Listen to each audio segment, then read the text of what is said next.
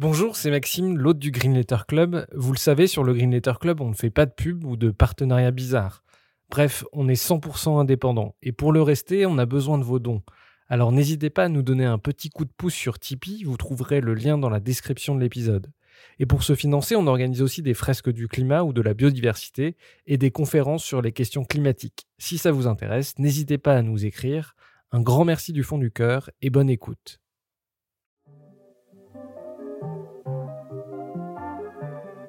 Bienvenue dans le Green Letter Club, la chaîne qui décortique les grands sujets écologiques. Aujourd'hui, nous allons diffuser le témoignage d'un élu présent lors des manifestations violemment réprimées autour de la méga-bassine de Sainte-Soline. Benoît Biteau est paysan en Charente-Maritime, ancien vice-président de la région Poitou-Charentes en charge des questions agricoles, eurodéputé écologiste et milite depuis des années contre la construction des méga-bassines. Bonjour Benoît. Bonjour à vous. Euh, on a fait un, premier épisode dans lequel on a abondamment parlé du problème politique euh, que posent les bassines.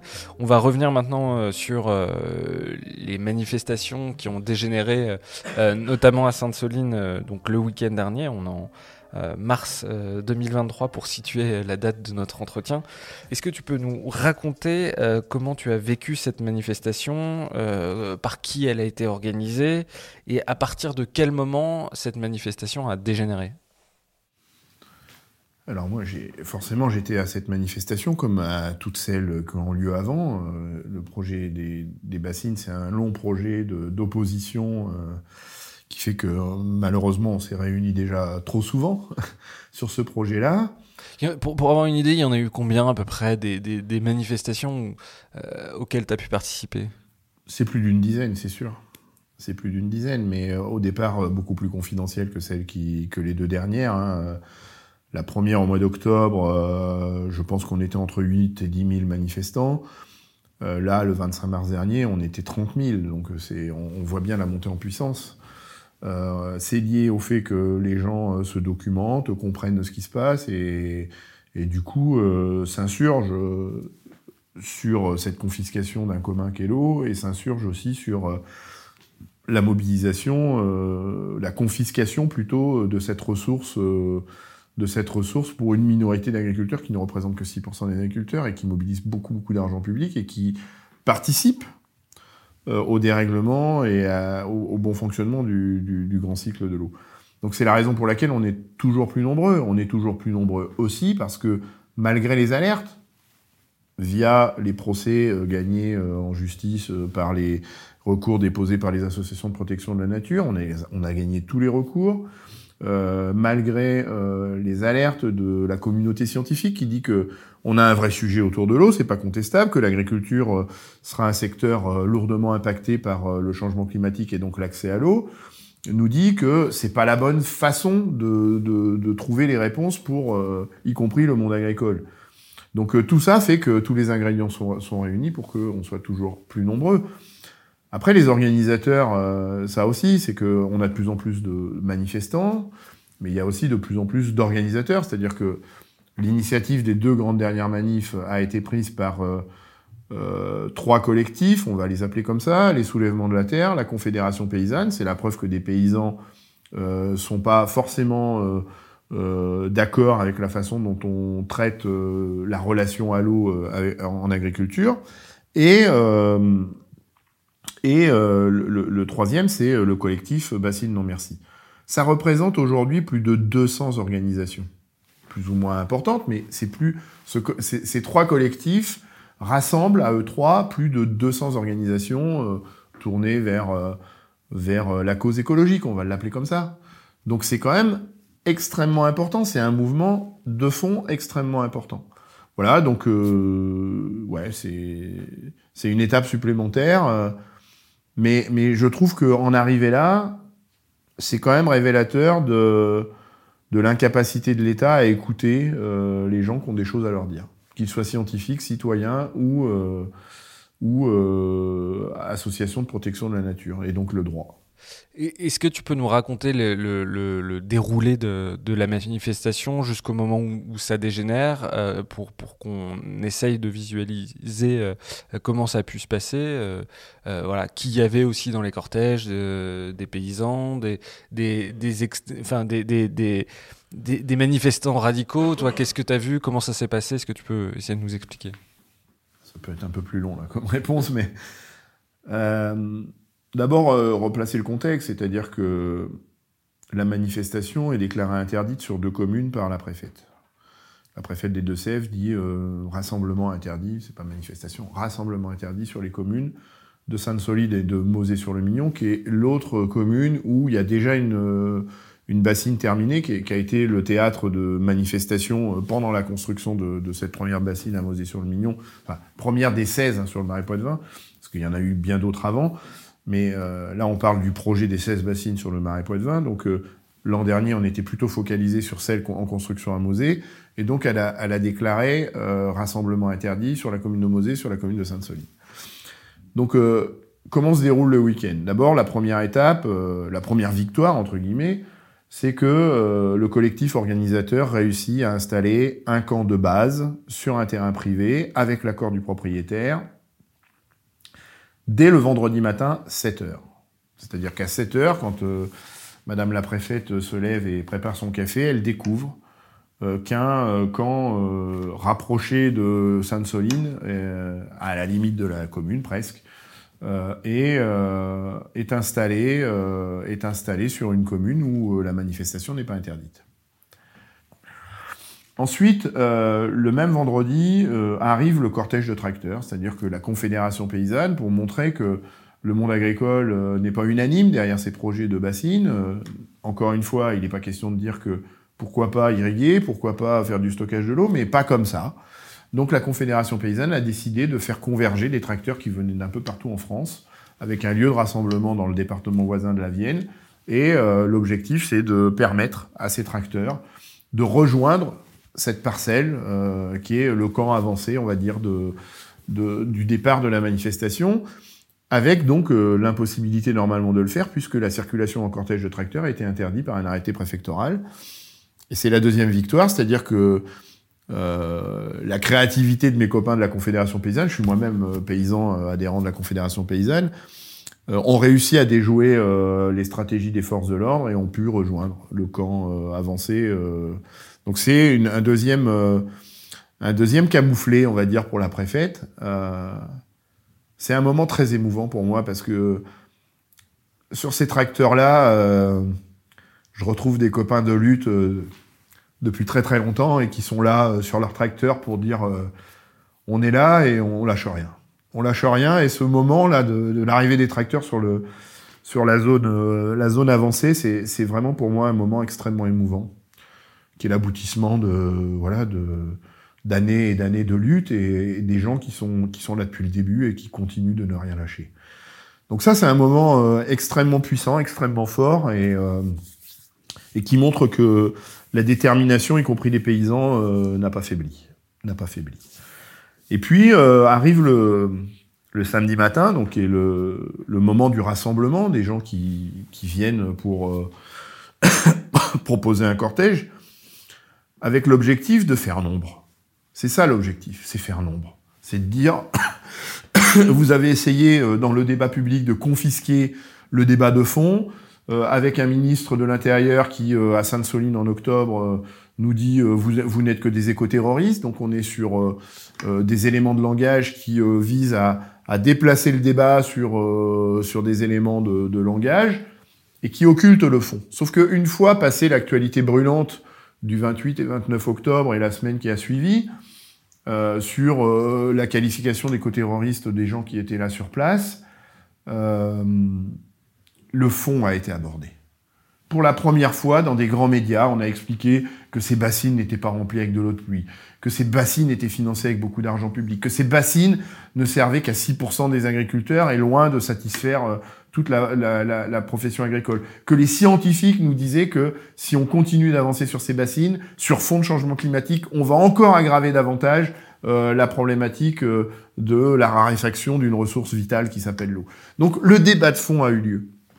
Et donc là, l'objectif des organisateurs, c'est de faire nombre, de montrer que le peuple euh, français n'accepte pas cette confiscation, cet accaparement d'une ressource vitale qui, dans la loi, est classée, enfin, est, présenté comme un commun, a fortiori à grand renfort d'argent public. Donc c'est ça le message qui veut être passé, et c'est une réussite. 30 000 personnes, c'est juste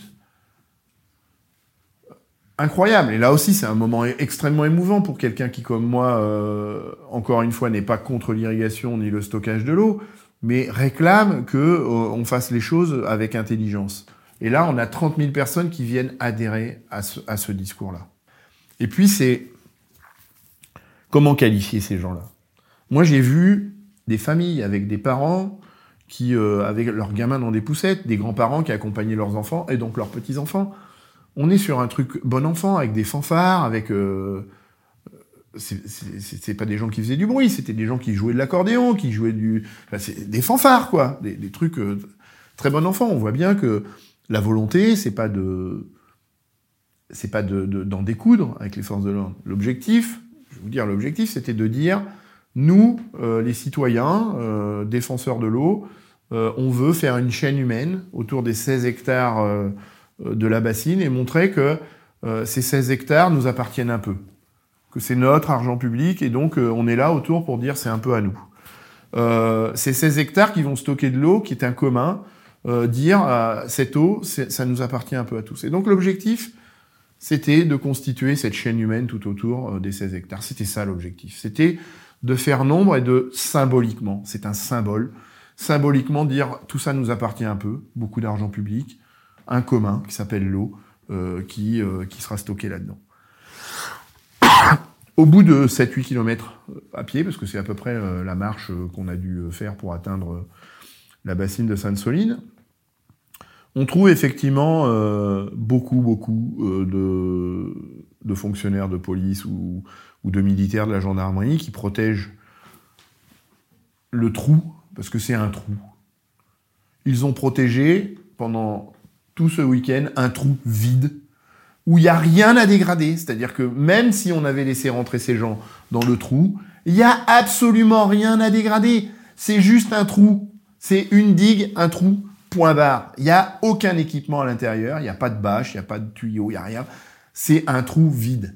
On a déployé 3200 agents des forces de l'ordre pour protéger un trou vide où aucune dégradation n'était possible.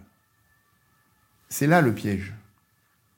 C'est-à-dire que l'État déploie des forces de l'ordre pour protéger un trou vide, et en vérité, quand on y réfléchit, on aurait pu se dire que ils auraient pu nous laisser faire, laisser les citoyens entrer dans ce trou vide, où ils auraient rien pu dégrader. C'est pas avec nos petits doigts qu'on aurait rebouché le trou, euh, c'est c'est damé, c'est euh, enfin c'est pas possible. Aucune dégradation en quelques heures euh, n'aurait été possible sur ce trou vide. Et donc la volonté de l'État de se protéger, de protéger coûte que coûte ce trou vide, c'était le piège. C'était le piège dans, lequel probablement on est tombé. Hein. Je, je, peux faire amende honorable. Et là, quand on arrive avec le, genre de public que, je viens de, décrire, dès qu'on est à portée de tir, et là, moi, je suis formel là-dessus. Alors moi, je, fais partie de ces élus qui dénoncent toute forme de violence. Je, je, c'est pas, pas ma cam la violence.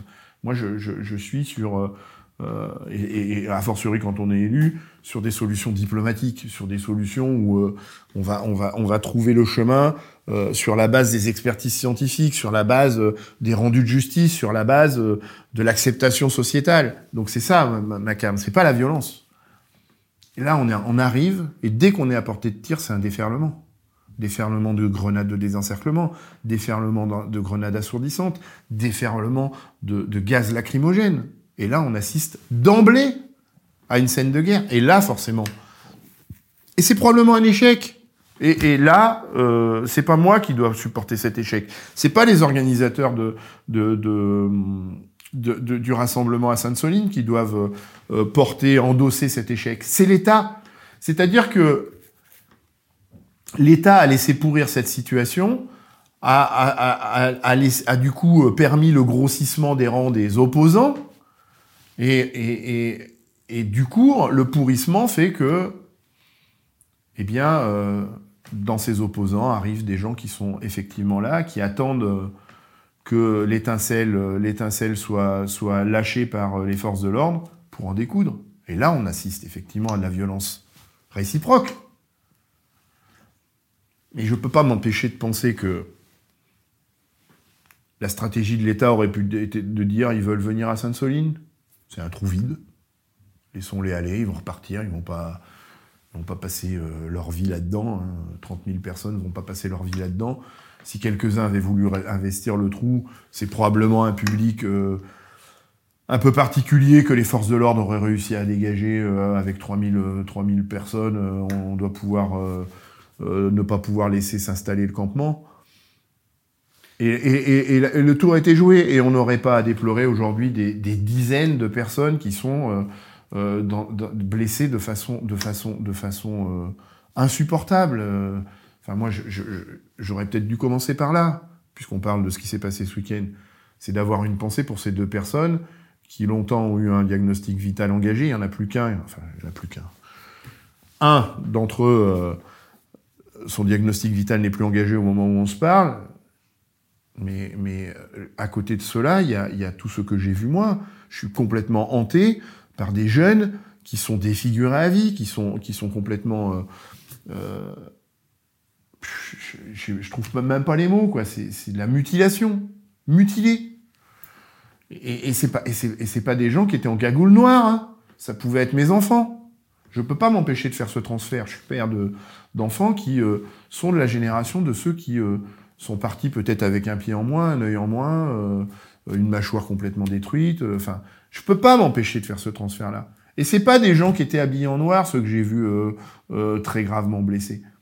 Donc il y avait cette stratégie qui consistait à dire, bah, ils sont nombreux, ils veulent aller dans le trou, laissons-les aller dans le trou, ils vont ressortir, ils vont repartir et, et ils auront montré qu'ils sont nombreux. Effectivement, ça, c'était une forme de défaite pour l'État. Mais surtout, c'est que le rassemblement à Sainte-Soline du 25 mars n'aurait jamais dû exister. C'est-à-dire que si l'État était dans ce rôle de concertation, de consultation et de médiation, ils auraient fait temps mort, ils auraient dit stop, il y a un moratoire. On a déjà vécu en 2015 quelque chose de similaire qui s'appelle Sivins. Et on est exactement avec les mêmes ingrédients. Un projet qui était dans l'illégalité totale. Et c'est le cas des méga-bassines et qui, malgré ça, euh, bénéficie d'un arrêté préfectoral de déclenchement de travaux, qui euh, génère une résistance citoyenne colossale et qui fait que on a un, affrontement avec les forces de l'ordre, les forces de l'ordre à Sivins protéger un Algeco. La, mort d'un gamin de 21 ans pour protéger un Algeco. Là, euh, j'espère que, je touche du bois, on n'aura pas à déplorer le décès à nouveau d'un militant écologiste, mais pour protéger un trou vide. Un trou vide Pourquoi vous dites que les... la bassine est illégale? Parce que euh,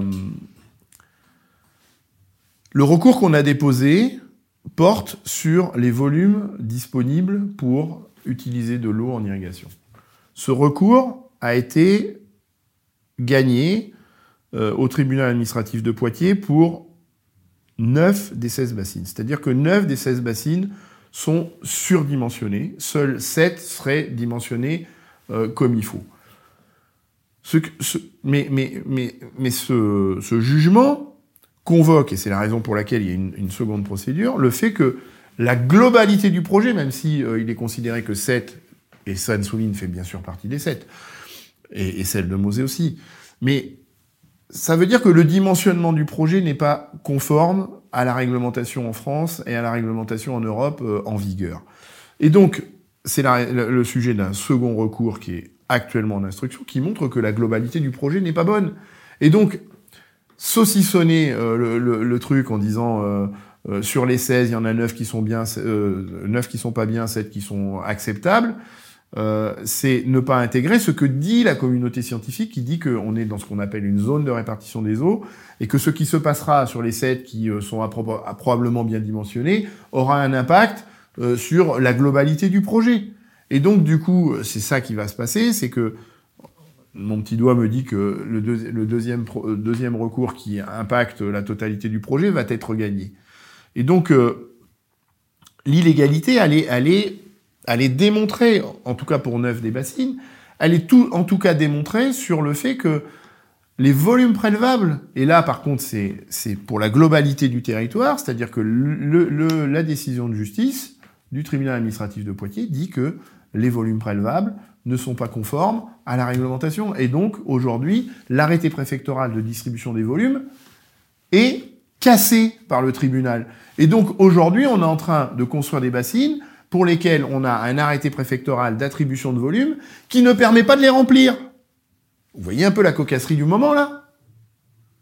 Et on nous dit, mais ces projets sont parfaitement légaux. C'est pas parce que la préfète a décidé de produire un arrêté préfectoral de déclenchement des travaux que la légalité du projet euh, est, est, au rendez-vous.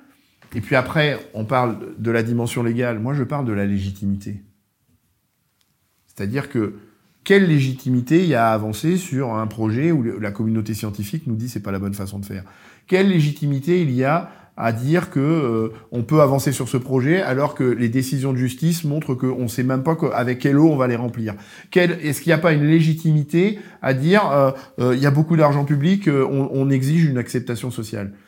C'est pas tout à fait la même chose, mais, mais quand je parle de légitimité, ça légitime aussi le rassemblement des 30 000 personnes qui étaient à Sainte-Soline. On, reviendra sur euh, cette euh, dichotomie entre euh, légalité et légitimité, parce que c'est quand même très intéressant sur ce sujet-là. on, va, on va revenir aux blessés. Qu'est-ce qui a causé tous ces blessés? Quelles sont la nature des blessures qui, a, qui sont observées aujourd'hui? Et leur nombre Est-ce qu'on a une idée une semaine après les événements? Alors, les forces de l'ordre ont déclaré, je crois, une quarantaine de blessés. On n'a pas de détails sur la nature des blessures. Je laisse euh, le ministère de l'Intérieur nous, livrer les détails. En ce qui concerne l'autre camp, si je puis dire, euh, on a recensé 200 blessés, 40 euh, graves, une vingtaine ont souhaité, malgré la gravité de leurs blessures, être pris en charge et donc bénéficier de soins hors de la région Poitou-Charentes pour ne pas être capté à la sortie de l'hôpital pour être mis en garde à vue. Parce que c'est ça qui se passe aussi. Hein. C'est-à-dire qu'on est blessé, on va à l'hôpital, on bénéficie de soins. Mais à la sortie de l'hôpital, c'est pas la famille qui vous attend pour euh, rentrer à la maison, mais c'est euh, les forces de l'ordre qui vous chargent dans un camion de police pour vous mettre en garde à vue. Donc euh, une vingtaine d'entre eux ont fait le choix de, sortir de la juridiction de Poitou-Charentes. Et 20 autres sont dans des hôpitaux de la région Poitou-Charentes parce qu'il fallait absolument euh, qu'ils soient pris en charge dans des délais euh, très serrés. Et donc la prise en charge dans des délais très serrés nécessitait qu'ils soient pris en charge dans des hôpitaux euh, les plus rapprochés possibles du site. Donc ceux-là, ils sont vraiment très sévèrement blessés. les blessures, c'est des grenades et des LBD. Des grenades et des LBD. Donc des grenades de désencerclement qui projettent euh, des, projectiles qui, emportent des mollets, qui emportent un pied, qui emportent euh, une main, qui, peuvent impacter un œil. Les LBD, bien sûr, c'est des tirs tendus euh, qui font que sur le visage, c'est absolument désastreux. Alors qu'ils sont censés être tirés en cloche, ouais, mais on, a, on a une mission d'observation indépendante de la LDH. Il y avait 40 observateurs indépendants de la Ligue des droits de l'homme qui étaient là et qui ont observé des tirs tendus. J'ai lu 6 observateurs. Euh, mais je, vais lire. Non, ils étaient plus que ça, ils étaient 24, je crois. Je, vais lire euh, quand même le, un passage parce qu'effectivement, le rapport, le premier rapport, je crois qu'ils vont en faire un plus fourni, euh, publié par la LDH et au vitriol contre, contre le dispositif du maintien de l'ordre. Euh, donc je lis, je cite, euh, Le dispositif a mis gravement en danger l'ensemble des personnes présentes sur place, occasionnant de très nombreuses blessures, souvent graves, allant même jusqu'à plusieurs euh, urgences absolues. Et elle conclut ainsi, de manière, générale, nous avons constaté un usage immodéré et indiscriminé de la force sur l'ensemble des personnes présentes sur les lieux, avec un objectif clair, empêcher l'accès à la bassine, quel qu'en soit le coût humain. C'est ce que vous avez ressenti, vous, sur place. C'est-à-dire qu'on était prêt, euh, y compris à ce qu'il y ait des victimes, euh, pour défendre euh, la bassine du côté des forces de l'ordre Ouais. C'est terrible, mais oui. Moi, je partage euh, l'analyse de la Ligue des droits de l'homme. Je n'avais pas vu cet extrait. Mais c'est exactement ça que c'est comme ça que je le ressens. C'est pour ça que je dis que c'est complètement euh, affolant, quoi, euh, pour un trou vide. C'est c'est un scandale d'État? J'attends que les enquêtes, ça peut le devenir, ouais, ça peut le devenir. C'est trop tôt. Moi, je je suis élu, donc je suis obligé aussi de, faire, euh, d'un moment donné, euh, faire référence euh, à, tout ce que l'état de droit permet de, nous proposer. Donc j'attends des enquêtes circonstanciées, mais, je pense que ça peut le devenir. Je pense que ça peut le devenir. Moi, les, blessures, encore une fois, c'était pas des gens habillés en noir, hein, les gens qu'on a, on a aidé à, évacuer de, de, ce site. Enfin, je sais pas si on aura le temps de revenir là-dessus, mais au-delà du fait qu'on avait un tir de grenade toutes les deux secondes, hein. c'était le rythme. Qu'on a bouffé des lacrymos, moi j'ai été en, grave détresse respiratoire en moins de 10 minutes. J'ai failli. Euh, j'ai cru que j'allais crever à Sainte-Souline. je vais vous expliquer pourquoi été dans cette situation-là. Euh, on arrive, donc ce que je te disais, ce que, ce que je te décrivais tout à l'heure, on arrive, et dès qu'on arrive, dès qu'on est à portée de tir, c'est un déferlement. Et très très vite, on a de très nombreux blessés avec des tirs tendus, de LBD, de grenades, de, voilà, de trucs pas très, pas très sympathiques. Et donc là, euh, je me dis, mais qu'est-ce qu'on peut faire, nous les élus? Alors on pourra se poser la question de est-ce que les élus doivent, être... Je ne sais pas si c'est dans ton... Mais, mais moi, j'aimerais bien qu'on en parle de ça. Qu'est-ce qu'on peut faire? On était quand même nombreux, les élus. Hein. Il, y en il, y en avait beaucoup. Hein. Qu'est-ce qu'on peut faire, nous, dans ce contexte-là, où on est sur des scènes de guerre et on voit euh, des jeunes arrivés défigurés qui vont perdre un œil, qui ont des, fractures ouvertes de la mâchoire, des pieds arrachés. Qu'est-ce qu'on peut faire? Et donc là, je prends l'initiative, parce que je suis un habitué, euh, malheureusement, euh, des manifestations contre les bassines, je prends l'initiative de rassembler tous mes copains élus euh, et copines élus qui sont en écharpe bleu, blanc, rouge, donc avec un signe distinctif des représentants de la République. De dire, l'infirmerie de fortune, on va la faire là, il y a une route goudronnée, et ça va permettre de,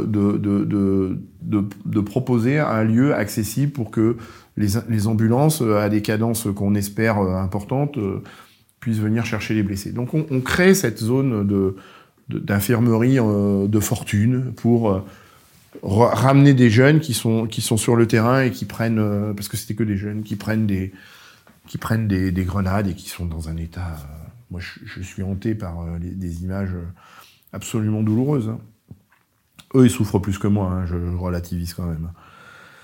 Et là, on se met en protection, en bouclier.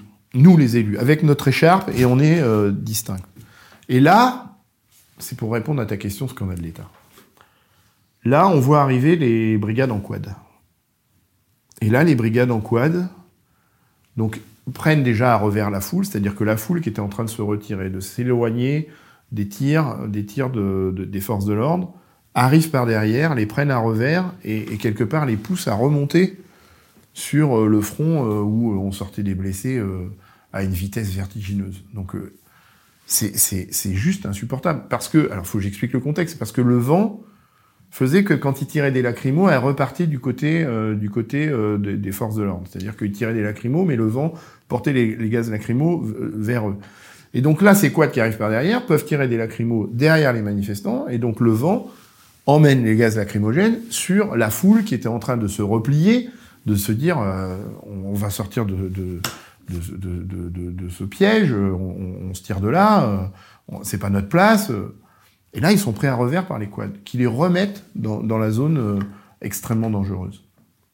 Et pas content de ça, et là je reviens sur le bouclier qu'on propose avec nos signes distinctifs des charmes d'élus, cette même brigade de croix nous fonce dessus et tire des grenades de désencerclement, des grenades assourdissantes et des grenades, enfin des, gaz lacrymogènes dans cette, dans cette infirmerie de fortune qu'on essaie de protéger et dégage les élus de cette zone-là. On, pouvait plus, on c'était irrespirable. C'est pour ça que j'ai été pendant 10 minutes en grande détresse respiratoire. J'étais presque du coup euh, dans le camp des blessés euh, qui devaient avoir euh, besoin d'une intervention médicale. Mais, mais elle est où l'éthique? Elle est où la déontologie quand des forces de l'ordre chargent sans aucun complexe des élus qui sont en protection d'une zone à protéger absolument parce que derrière il y a des il y a des euh, il y a des blessés et ils savaient très bien ce qu'on faisait là. Ils pouvaient pas l'ignorer. Ils savaient très mais bien sûr il y avait il y avait l'ambulance. Il y avait l'ambulance derrière nous. Donc là, il n'y a, plus, il y a plus aucune éthique, il n'y a plus aucune déontologie. Donc quand, quand on est sans éthique, sans déontologie, on s'approche quand même d'un scandale d'État. Alors Darmanin a fait sauter un fusil, enfin deux en l'occurrence, c'est-à-dire qu'il disait que c'était pas vrai, que les quads avaient euh, tiré euh, des, des, grenades et des, et ou des LBD même depuis le quad. Sauf que les images parlent d'elles-mêmes. Il y a des gens qui sont venus manifester avec une GoPro sur la tête. Donc ils ont, ils ont, ils ont pu extraire les images qui montrent clairement les quads qui font ce, sur le, cordon d'élus qui sont qui est en protection qui montrent que ce cordon d'élus et, au-delà de nous foncer dessus, est victime de tirs immodérés de LBD, de de, de, lacrymo et de gaz euh, de, gaz lacrymo pardon et de grenades. Donc qu'est-ce qu'il fait? Il suspend deux agents. Mais c'est l'aveu qu'il y a quelque chose qui fonctionne pas. Donc c'est facile de comment dire de comment dire de de dire que qu'ils ont fait ils ont fait leur boulot et de dire que rien mais en vérité on a vraiment assisté à quelque chose de j'ai jamais vu ça de ma vie. J'ai jamais vu ça de ma vie.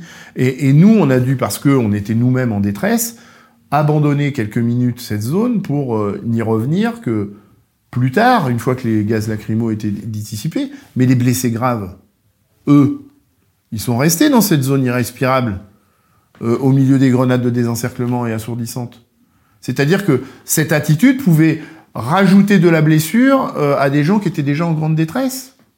Mais alors je ne sais pas si c'est un scandale d'État, mais mais c'est documenté en tout cas. C'est documenté. Et si je dois témoigner, je témoignerai. Je témoignerai. Ce que tu dis là, c'est euh, étayé, euh, encore une fois, dans le, dans le, rapport de la Ligue des droits de l'homme.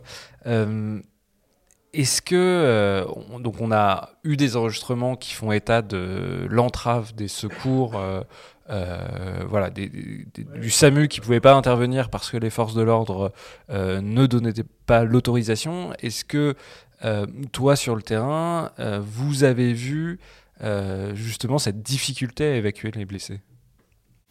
La réponse est absolument. C'est-à-dire que une fois qu'on avait établi cette infirmerie de fortune où on essayait, grâce à des, à des street medics qui sont d'un courage. Euh, alors eux. Je sais pas comment les qualifier, mais c'est énorme ce qu'ils font. C'est enfin respect quoi. Ils sont, ils sont là euh, au milieu de scènes de guerre et, et, rien, rien ne les détourne, absolument rien ne les détourne de euh, cette volonté de d'utiliser leurs compétences médicales pour euh, venir au secours de, de ces gens-là. Je sais pas comment ils font, je sais pas euh, où ils trouvent la ressource, je sais pas comment psychologiquement euh, ces gens-là peuvent euh, être apaisés. J'imagine que c'est pas le cas d'ailleurs. Je, je, les salue. Je les salue parce que j'ai une admiration sans borne pour ces gens-là. Mais alors que on avait des, des, des médecins qui étaient en train de prendre en charge sur le bord de cette route où on attendait des secours, euh, nous, on, essayait de solliciter euh, la prise en charge euh, par euh, des services d'urgence que cette République offre, même si le système de santé il a pris du plomb dans l'aile avec ce gouvernement. C'est la convergence des luttes aussi, hein, quelque part. On appelait les secours. Et les secours nous disaient, nous, on ne peut pas venir. On ne peut pas venir, les forces de l'ordre nous empêchent de venir. Et donc, on doit, on doit essayer d'être créatif. Et là, nous, quand on est élu, la seule chose qu'on puisse essayer de faire, c'est de passer outre ce que euh, le, le, les forces de l'ordre, le commandement de, de, des forces de l'ordre euh, intime de faire au, secours. Et la seule façon de passer outre, c'est d'utiliser notre réseau. Et donc Marine Tondelier, euh, que je salue parce que putain quel bonheur d'avoir une secrétaire générale, porte-parole des Verts, qui est à ce point au combat décroche son téléphone et appelle le cabinet d'Elisabeth Borne. Elle dit, et elle explique ce qu'on est en train de vivre. Elle explique qu'on a essayé de protéger des blessés, faire un cordon de sécurité, une sorte de bouclier pour que des blessés soient pris en charge par les street medics pour qu'ils soient en sécurité, euh, qu'on essaie d'obtenir euh, l'arrivée euh, d'ambulances qui évacuent ces blessés, qui ont besoin d'être évacués dans des délais extrêmement proches parce que ils sont ils sont dans une détresse absolue et que rien n'arrive et qu'on nous répond que ils ne viendront pas parce que euh, le commandement local euh, leur interdit, euh, parce qu'ils ont reçu des ordres. J'en sais pas plus, mais c'est ça la réponse. Et là, le cabinet de, la première ministre nous dit ne vous inquiétez pas, on va débloquer la situation, on vous enverra des ambulances et vous en aurez autant que nécessaire. Et effectivement, effectivement, 20 minutes après, on voit arriver le premier véhicule du SMUR. Juste, et je vous laisse. Euh, moi, je, je, tire pas de conclusion. Je, vous donne une information et, je laisse les gens qui nous, qui nous écoutent euh, l'analyser. Le camion du SMUR qui arrive euh, à Sainte-Soline, département des Deux-Sèvres, arrive de Charente, du département voisin. Moi, je trouve ça, je trouve que cette information est déterminante. Qu'est-ce que ça veut dire en creux? Je suis pas sûr de comprendre. Ça veut dire en creux que on a c'est pas c'est pas le SMUR des Deux-Sèvres qui est venu. C'est-à-dire que même la première ministre n'a probablement pas réussi à débloquer euh, la possibilité que des véhicules euh, de santé euh, du département où on était en manifestation, où il y avait des blessés très graves, n'a probablement pas pu débloquer la situation et qu'elle elle a trouvé une solution en s'appuyant sur les services d'urgence du département voisin pour un, problème politique ou pour un problème d'absence de, de, capacité de. Non, je pense. Je, allez, je vais vous dire. Je pointe du doigt la préfète, tout simplement, la préfète du département, qui, est, qui assume ce qui s'est passé à Sainte-Soline. C'est très grave. C'est très très grave.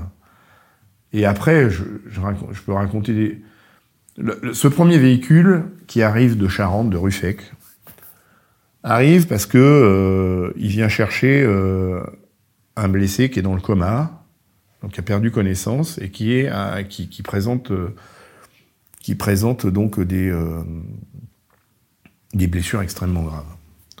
Il arrive, nous on lui donne un peu le descriptif. C'était difficile hein, de dire, c'est très froid alors que le descriptif un peu des victimes qui sont là sur notre infirmerie de fortune. Et ce que qu'on lui décrit ne correspond pas à la personne qui vient chercher parce que il euh, y a une urgence absolue qui a été présentée par les street medics et qui euh, montre que c'est pas ces gens, les gens qui sont là euh, au bord de la route et qui attendent une évacuation, c'est pas sa priorité. Lui, vient évacuer quelqu'un qui est inconscient avec un, un, grave traumatisme crânien. Donc la personne qui est aujourd'hui encore dans le coma et euh, dont, le, pronostic vital est engagé. Et donc, euh, il est un, peu plus loin, donc l'ambulance va un peu plus loin, récupère euh, cette victime, l'emmène à l'hôpital, puis après l'hélicoptère l'emmène sur le CHU de Poitiers. Bref. Mais là, à ce moment-là, où cette ambulance arrive toute sirène hurlante sur le site où on est, euh, on a une jeune fille de 19 ans qui a pris euh, une LBD en pleine phase, donc un enfoncement, euh, je sais pas comment on peut dire, orbital. Enfin voilà, je, je, suis pas médecin et donc je sais pas décrire, mais en tout cas elle est, sévèrement amochée. elle a une fracture ouverte de la mâchoire, donc elle est vraiment dans un état critique. Elle est consciente. Et elle entend l'ambulance arriver et repartir. Elle peut pas crier parce qu'elle est, complètement euh, dans un état où elle a plus, en possibilité de crier, mais elle s'effondre en larmes. C'est-à-dire que à ce moment-là, elle se rend compte que l'ambulance qui est là ne, va pas l'emmener. Et pour donner un état de la cadence des ambulances commence à se mettre en place. On a régulièrement des ambulances qui viennent chercher des nouveaux blessés. Cette jeune fille dont je vous parle là, et la scène où elle, elle s'effondre en larmes, c'est vers 14h, peut-être 14h30. Elle est évacuée du bord de la route où on avait créé cette, euh, cette infirmerie de fortune à 20 heures. Quand on voit des blessures de cette ampleur-là, on sait que chaque minute compte. Ça a commencé à quelle heure, à peu près, la, on a commencé confrontation avec les forces de l'ordre? On a commencé à, déplorer des blessés graves. Euh, 13h15, 13h30 par là. Voilà. Les deux qui euh, étaient dans le coma, enfin il n'y en a plus qu'un, mais ils ont été gravement blessés dès le début, vers, vers 13h30. Et euh, ils ont été réellement pris en, charge. Euh, ils ont été réellement pris en charge sérieusement, au-delà de, tout ce qu'ont pu faire les street medics que je salue encore une fois, que trois heures et demie après, quoi. C'est-à-dire qu'ils ont été dans un, un, espace hospitalier qui pouvait vraiment commencer à faire des choses pour eux que trois heures et demie après. L'autre blessé grave, il a pris une grenade au niveau de la gorge. Il avait euh, la carotide éclatée, donc il était en train de... On sait ce que c'est que la carotide qui se vide, hein. c'est très efficace. Trois heures et demie pour commencer à prendre soin de, de, de ce manifestant qui est sévèrement... C'est très grave, c'est très très grave. Voilà. Est-ce que tu comprends qu'on renvoie dos à dos la violence qu'il y a pu avoir sur euh, les manifestants et sur les gendarmes? Oui, je comprends. Je comprends, je veux raconter pour dire que je ne suis pas dans une approche manichéenne. Celui qui euh, est encore dans le coma aujourd'hui et qui dont le pronostic vital est encore engagé doit son, le fait qu'il ait encore envie euh, maintenant, au moment où on se parle, bien sûr, à, l'action extraordinaire des stricts médics mais aussi parce que euh, un médecin des forces de l'ordre est sorti des rangs et est venu accompagner euh, avec euh, sa compétence de médecin les street medics qui sont en train de prendre soin de, de, de se blesser et, et a apporté du matériel médical dont ne disposaient pas les street medics. Et c'est peut-être, j'en sais rien, mais c'est peut-être ce petit plus qui fait qu'il est toujours en vie aujourd'hui. Donc, il y a une violence réciproque parce que effectivement, euh, ce gendarme n'a pas forcément été bien accueilli au début. Mais euh, il, a, quand même. Euh, il est médecin et par-dessus tout, il a voulu donner ce qu'il pouvait donner à la, tentative de sauver cette personne qui était en grave difficulté. Donc, oui, il y a de la violence réciproque, c'est sûr, mais moi, je ne peux pas m'empêcher de revenir aux causes, c'est-à-dire que le fait qu'on soit 30 000, le fait qu'il y ait cette manifestation à Sainte-Soline, c'est le pourrissement d'une situation. Et, plus la situation pourrit, plus on s'expose à euh, la possibilité d'attirer euh, du public qui, euh, qui n'est pas forcément le public attendu dans une manifestation pacifique. Et donc, tout ça n'aurait pas eu lieu si l'État euh, avait été responsable. Tout ça, moi, je ne peux pas m'empêcher de me dire que la responsabilité de l'État, elle est terrible parce que si l'État avait fait tout ce qui est dans son pouvoir pour éviter le pourrissement de la situation, cette minorité, je ne sais pas combien ils étaient, 200, euh, 250, j'en sais rien cette minorité que, cette manifestation a attirée parce que euh, elle a été médiatisée, parce qu'il y a déjà eu Sainte-Soline au mois d'octobre et que c'était déjà extrêmement violent, euh, on aurait pu euh, décider du moratoire et éviter que ces gens-là soient là. Et donc, oui, il y a de la violence réciproque. Oui, je dénonce toutes les formes de violence. Oui, je dis que les premiers à avoir ouvert les hostilités, c'est les forces de l'ordre. Et s'ils n'avaient pas ça, ils ne donnaient pas la possibilité à ces gens-là de donner le change. Il y a quand même ça. Euh, et donc, euh, voilà, moi, ce, qui me, ce, qui revient comme un leitmotiv, c'est que tout ça été évitable si l'État avait rempli son rôle.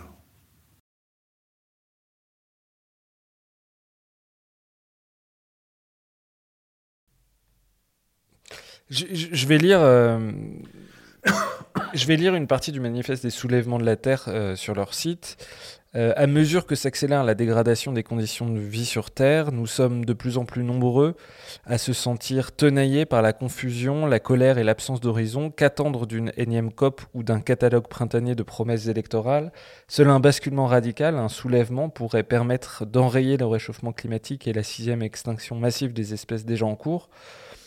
Devant l'ampleur euh, du changement climatique, la vitesse du changement climatique et de l'effondrement du vivant, devant l'inertie aussi euh, des politiques, des politiques publiques, est-ce que vous comprenez qu'il y a des gens qui se révoltent, euh, qui se soulèvent, qui, qui, organisent des actions de désobéissance civile euh, Voilà, c'est quelque chose que vous comprenez?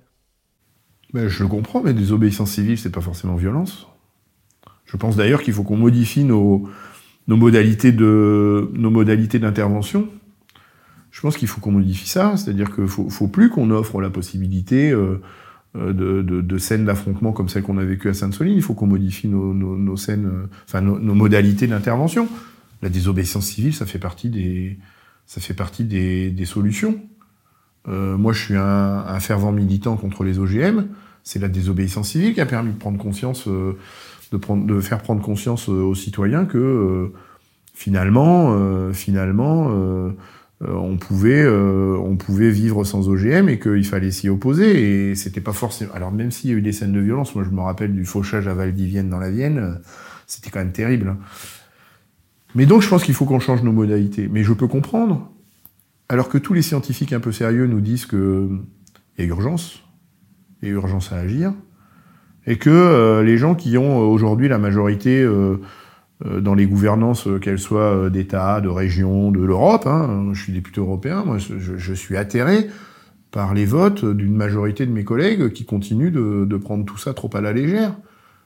Quand on est jeune et qu'on essaie de se projeter euh, dans un avenir euh, plus ou moins lointain, euh, que potentiellement on, est, on devient parent, jeune parent, comme il y en avait plein à la manifestation, qu'on a euh, donc des enfants, euh, et quand on est parent, ce qu'on espère, c'est de, pouvoir leur préparer le, me le, meilleur avenir possible. Je comprends que certains se radicalisent face euh, à l'absence de conscience de certains des élus, de, nos élus, donc de ceux qui gouvernent, qui n'ont pas pris la juste mesure de l'urgence. Donc c'est, je suis pas en train de cautionner la violence, je peux la comprendre. Je peux comprendre que des gens se radicalisent. Voilà. Je ne sais pas quoi dire de plus. Euh... Alors le militant euh, Julien Leguet, qui était surveillé par une balise GPS par la police et envisage de porter plainte, ça c'est ce qu'on peut lire euh, dans Sud-Ouest, si je dis pas de bêtises. Il y avait aussi une caméra qui avait été placée euh, au domicile de son père. Il euh, y a une forme de, de, surveillance très forte de la part des autorités vis-à-vis -vis des militants euh, écologistes. Il y a une forme de criminalisation. Mais on peut, on peut rajouter les écoutes téléphoniques révélées par le canard enchaîné. Donc oui, on, on, on a déployé des, des, des outils, écoutes. des, out des écoutes téléphoniques. Sur qui? Sur les militants écologistes, et donc forcément, euh, y compris sur des élus. C'est-à-dire que moi, j'ai des échanges téléphoniques avec Julien Leguet. Julien Leguet, on se connaît depuis qu'il est. Voilà. Je connais son père. Euh, son père, il était directeur de l'école de la commune où j'allais travailler tous les matins. Donc je connais cette famille depuis toujours. Euh, et donc, euh, moi, j'ai des échanges avec Julien Leguet. Euh, on parle pas que de bassine, d'ailleurs. Donc, à partir du moment où on met des militants écologistes sur écoute, on est aussi potentiellement des, élus sur écoute. C'est ce que d'ailleurs dit le, l'officier des renseignements territoriaux, euh, quand il dévoile cette information au canard enchaîné, c'est qu'il dit que nous, à écouter ces gens-là, on a écouté beaucoup d'élus. J'imagine que j'en fais partie. Mais, mais, mais quand on déploie de tels outils d'investigation, on a l'impression qu'on qu'ils sont en train d'être de, à la chasse de, de terroristes violents qui, euh, euh, à l'instar de ce qui s'est passé au Bataclan ou, ou, des événements où le terrorisme a produit ce qu'il y a de pire, euh, ces gens-là seraient dans cette configuration-là. Mais moi, je vais vous parler de mon expérience à moi. C'est que là, il y a deux poids, deux mesures. C'est-à-dire que, précisément parce que je ne suis pas euh, favorable à la façon dont on est en train d'imaginer le stockage de l'eau. En mai 2020, un agriculteur m'a tiré dessus avec une arme à feu, à deux reprises, sur moi et ma famille et mes salariés, enfin un de mes salariés. En octobre 2021, on pollue, alors parce qu'on venait de faire une communication sur la récolte d'une parcelle de sarrasin euh, qui était magnifique d'ailleurs, euh, et donc euh, les bennes de bout de champ, les bennes de, sarrasin sont, stockées en bout de champ le temps que la coopérative vienne les enlever pour les livrer à la coopérative et potentiellement faire de la farine de sarrasin. dans la nuit, des gens sont venus contaminer mes, 15 tonnes de sarrasin avec des graines de datura, dans des proportions telles que on a dû euh, détruire la récolte de sarrasin. En janvier, fin janvier, début février, j'ai plus la date exacte, 2022, des agriculteurs sont venus étendre des graines de datura dans mes champs pour que le datura pousse tout seul. Alors le datura, pour ceux qui ne savent pas, c'est une plante euh, extrêmement toxique à très faible dose qui, quand euh, il y a des graines, voire même des plantes, parce que le jus de la plante euh, est extrêmement toxique aussi, fait que on, menace la santé de ceux qui consomment des graines de datura ou les alcaloïdes qui sont contenus dans la plante. Donc c'est quoi, ce, quoi ces, façons de faire? En septembre 2022, c'est pas, très loin. Hein. on a jeté dans l'enceinte de ma ferme des bidons d'un litre de liquide allume-feu. Le message est clair, une ferme ça brûle. Sur tous ces sujets-là, j'ai porté plainte bien sûr. Toutes mes plaintes sont classées sans suite. Sur tous ces sujets-là, j'ai demandé à la gendarmerie locale de d'activer cette fameuse cellule Déméter. La fameuse cellule Déméter qui, qui, qui, est là pour protéger les agriculteurs euh, des éventuelles agressions de militants qui seraient pas d'accord. La gendarmerie de mon canton me répond Vous êtes écologiste, monsieur Bito, c'est pas pour vous la cellule Déméter. J'ai dit Mais vous plaisantez. Je suis aussi agriculteur. Je paye mes cotisations à la MSA j'ai des salariés qui travaillent sur place. J'ai mon fils qui est devenu agriculteur avec, à côté de moi, mais sur le même siège pour le moment. J'ai ma famille qui vit sur place. Euh, et, et, vous seriez en train de me dire que ces gens-là, parce que je suis écologiste, parce que ils travaillent sur une entreprise agricole reconnue comme telle, ne pourraient pas bénéficier de la protection de la cellule Déméter Il faut être adhérent à la FNSEA pour profiter de la cellule Déméter c'est ça la question. C'est ça la question que je pose. Et donc, euh, voilà, c'est ça la vérité. C'est que non seulement euh, mes, plaintes sont classées sans suite, mais je peux même pas profiter d'une protection. Et pendant ce temps-là, on déploie des moyens absolument délirants pour surveiller euh, un Julien Leguet, par exemple, ou sa famille. On voit bien qu'il y a deux poids, deux mesures. Justement, la, cellule d'émetteur, elle a été créée en 2019. Euh, et c'est une cellule spécialisée de la gendarmerie euh, en partenariat, alors si j'ai euh, bien lu, avec la FNSEA et les jeunes agriculteurs, donc des syndicats qui défendent une certaine vision de l'agriculture, avec aussi dans, les, dans le, la mission, alors j'ai plus la terminologie exacte, mais de surveiller une menace idéologique, où c'est dit à peu près dans ces termes-là. ça veut dire que bah, on le voit avec la cellule d'émetteur, on le voit aussi avec les, répressions qu'il y a eu sur euh, Sainte-Soline. Il y a une, volonté de la part du gouvernement de, de, de, protéger euh, une vision productiviste de l'agriculture? Moi, la question que je pose, c'est est-ce que c'est pas une menace idéologique de voir euh, des personnes qui, au motif que je suis engagé dans une réflexion différente sur l'émergence de ces bassines, que de vouloir me faire taire? C'est une menace idéologique, ça, quand même, il me semble. Euh, est-ce que. Je vais, prendre un autre exemple. Parce que le type qui m'a tiré dessus au pistolet, euh, enfin avec une arme à feu, m'a dit à peu près ce qu'ont dit les gens qui ont agressé Paul François. On en a marre de voir ta gueule sur les médias, faut que tu fermes ta grande gueule et on va s'en occuper. C'est ça qu'on me dit. Mais on me dit ça sur les réseaux sociaux aussi. Parce que j'ai pas parlé des plaintes, pour toutes les calomnies, les diffamations et les menaces de mort qui circulent sur Twitter. J'ai pas parlé de ces plaintes-là. Toutes classées sans suite également. C'est d'ailleurs parce que euh, on laisse libre cours à ces, à ces propos-là sur les réseaux sociaux que certains se sentent investis de la mission de devoir faire euh, ce que certains invitent à faire sur les réseaux sociaux. Dont des leaders de la FNSEA qui sont dans ces propos-là.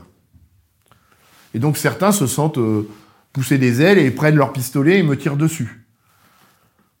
Donc ça part de là, c'est-à-dire que quand euh, on a euh, un tel lisier numérique qui circule sur Twitter par exemple, forcément ça, ça, désinhibe des gens qui, à l'esprit peut-être plus plus plus faible, se, se, sentent obligés de faire ça. Mais je reviens sur Paul François. Est-ce que c'est l'agriculteur qui avait fait condamner Monsanto Paul François, c'est l'agriculteur qui effectivement c'est inédit, euh, et le premier agriculteur au monde à avoir fait condamner euh, Paul, euh, Monsanto pour empoisonnement.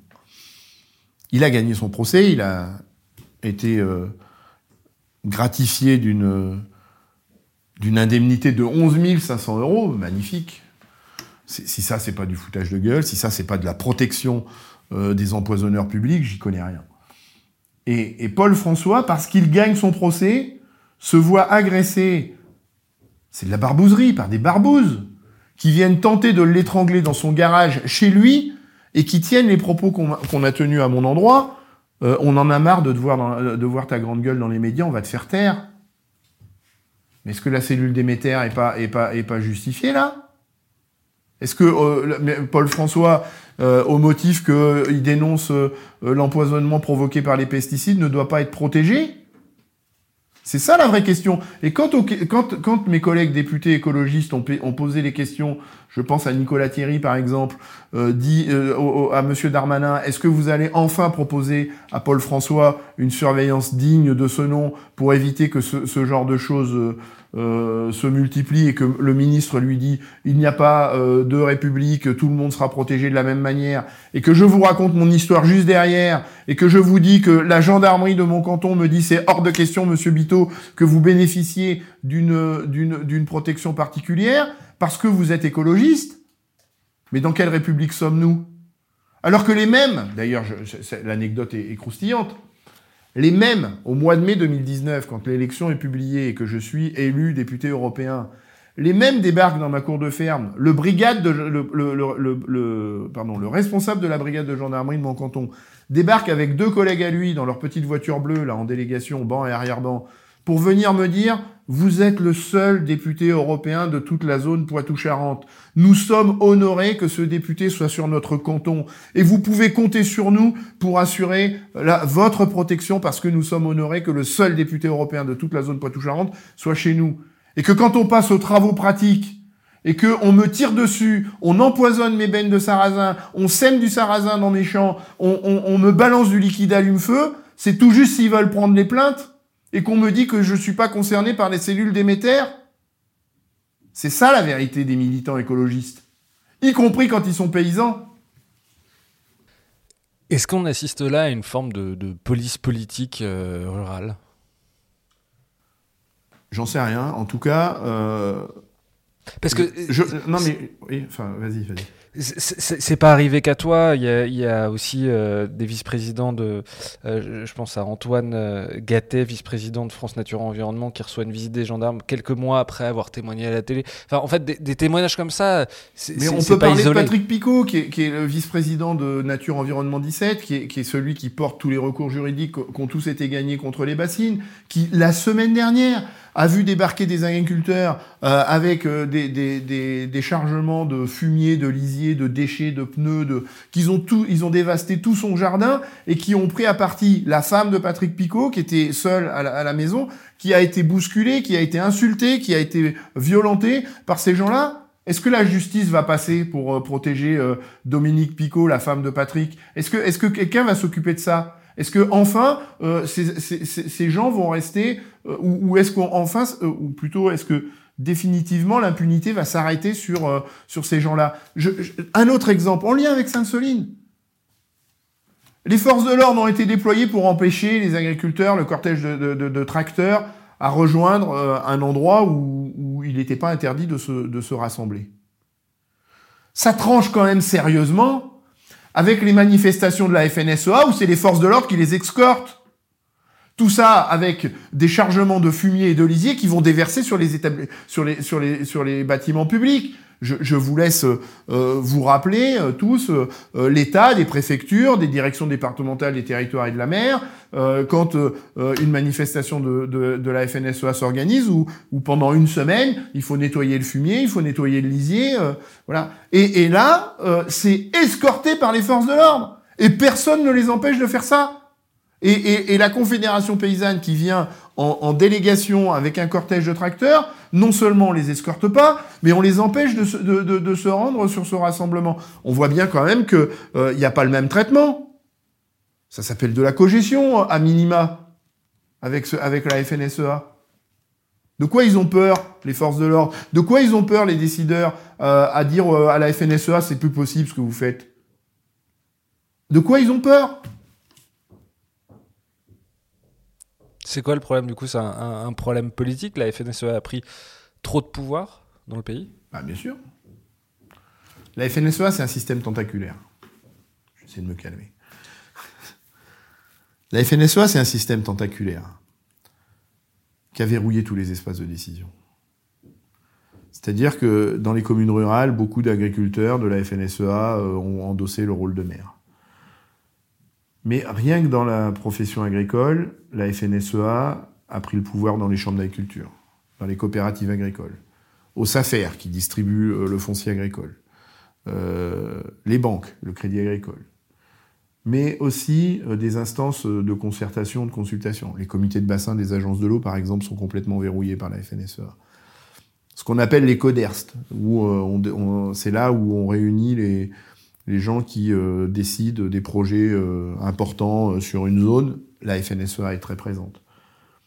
Et donc, ils ont, absolument verrouillé tous les espaces de décision. Et à l'échelon de l'Union européenne, où je siège aujourd'hui au Parlement, quand on parle de politique agricole, le premier boulot que fait la Commission euh, européenne, c'est d'aller euh, consulter euh, ce qu'on appelle le COPA-COGECA, c'est-à-dire que le COPA et la COGECA d'ailleurs, il faut dire comme ça, qui est la fédération des syndicats où siège la FNSEA, qui est d'ailleurs présidée par, par Christiane Lambert, qui n'est plus depuis deux ou trois jours présidente de la FNSEA, mais qui était présidente de la FNSEA, où elle est devenue présidente du COPA et de, la COGECA, et qui est toujours d'ailleurs, et qui ne lâche pas son poste euh, à COPA COGECA. Euh, et donc, euh, il est là le biais. C'est-à-dire qu'au motif qu'on parle de sujets qui traitent de l'agriculture, on a confiné le débat dans un débat agricolo-agricole. C'est-à-dire qu'on parle de la politique agricole commune, ça concerne les agriculteurs, on parle qu'avec eux. Sauf que la politique agricole commune, c'est plus du tiers du budget total de l'Union européenne. Tout le monde est concerné. La politique agricole commune, c'est aussi notre alimentation. La politique agricole commune, c'est aussi le climat. La politique agricole commune, c'est aussi la biodiversité. La politique agricole commune, c'est aussi la santé. À quel moment les décideurs, ceux qui écrivent des textes, vont replacer cette question de l'agriculture, mais aussi de l'alimentation, du climat, de la biodiversité et de la santé, dans un débat de société? C'est ça le problème. C'est-à-dire qu'au motif que ces politiques publiques ou que ces décisions concerne le monde agricole, on ne concerne, on, consulte, pardon, que la FNSEA. Au motif qu'ils seraient les seuls représentants euh, euh, dignes d'être consultés euh, pour parler de ces sujets-là. Mais quel biais énorme Et donc, je ne comprends pas que, à l'échelon national, les gouvernements continuent d'être dans cette, dans cette, dans cette logique-là. Je ne comprends pas qu'à l'échelon européen, quand on parle d'un sujet comme la PAC, euh, on n'étende pas euh, le sujet à un débat de société. Et sur la PAC en France, le Comité national du débat public, ou la commission, je ne sais plus comment on dit, euh, avait dû engager une consultation publique, parce que c'est la loi, parce que quand on a une politique qui a des impacts environnementaux, il faut engager une consultation publique. Et malgré la période un peu compliquée de confinement au moment où le CNDP euh, devaient faire cette consultation publique, ils ont, ils ont, ils ont recueilli euh, des contributions extrêmement intéressantes où on sentait bien qu'il y avait une vraie, vraie nécessité de replacer ce sujet dans un débat de société. Et à l'instar de la consultation citoyenne qui a été faite pour le climat, toutes les, contributions qui ont été faites euh, dans, ce cadre-là, de la consultation des citoyens, a été complètement balayé du revers, d'un revers de main. Et, et donc, euh, dans la déclinaison de la politique agricole commune en France, on a retenu que les propositions de la FNSEA. Et donc, euh, la consultation citoyenne n'a pas existé. Donc, euh, c'est délibéré. C'est délibéré. On, on, considère que sur tous les sujets qui causent d'agriculture, c'est la FNSEA qui a la main. C'est pas très démocratique tout ça.